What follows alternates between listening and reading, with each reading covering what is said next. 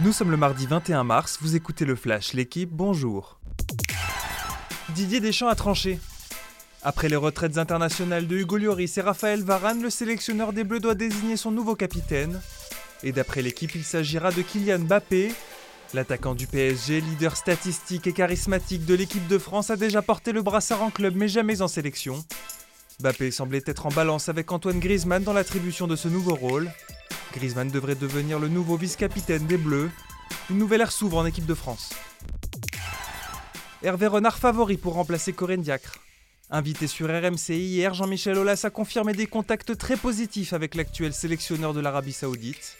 Le président de l'Olympique lyonnais, membre du comité exécutif de la FFF, a ajouté que d'autres candidats restaient en lice. Hervé Renard doit encore se libérer de son poste. Il est actuellement lié jusqu'en 2027 avec l'équipe nationale saoudienne.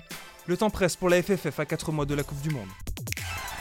Christophe Galtier pas menacé pour l'instant.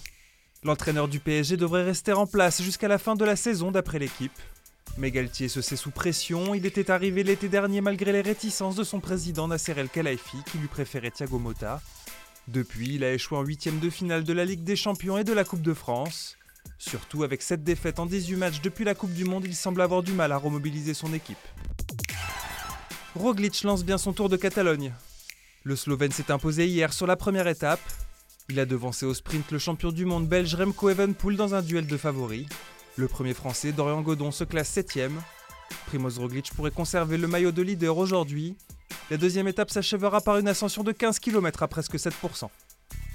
Merci d'avoir écouté le Flash l'équipe. Bonne journée.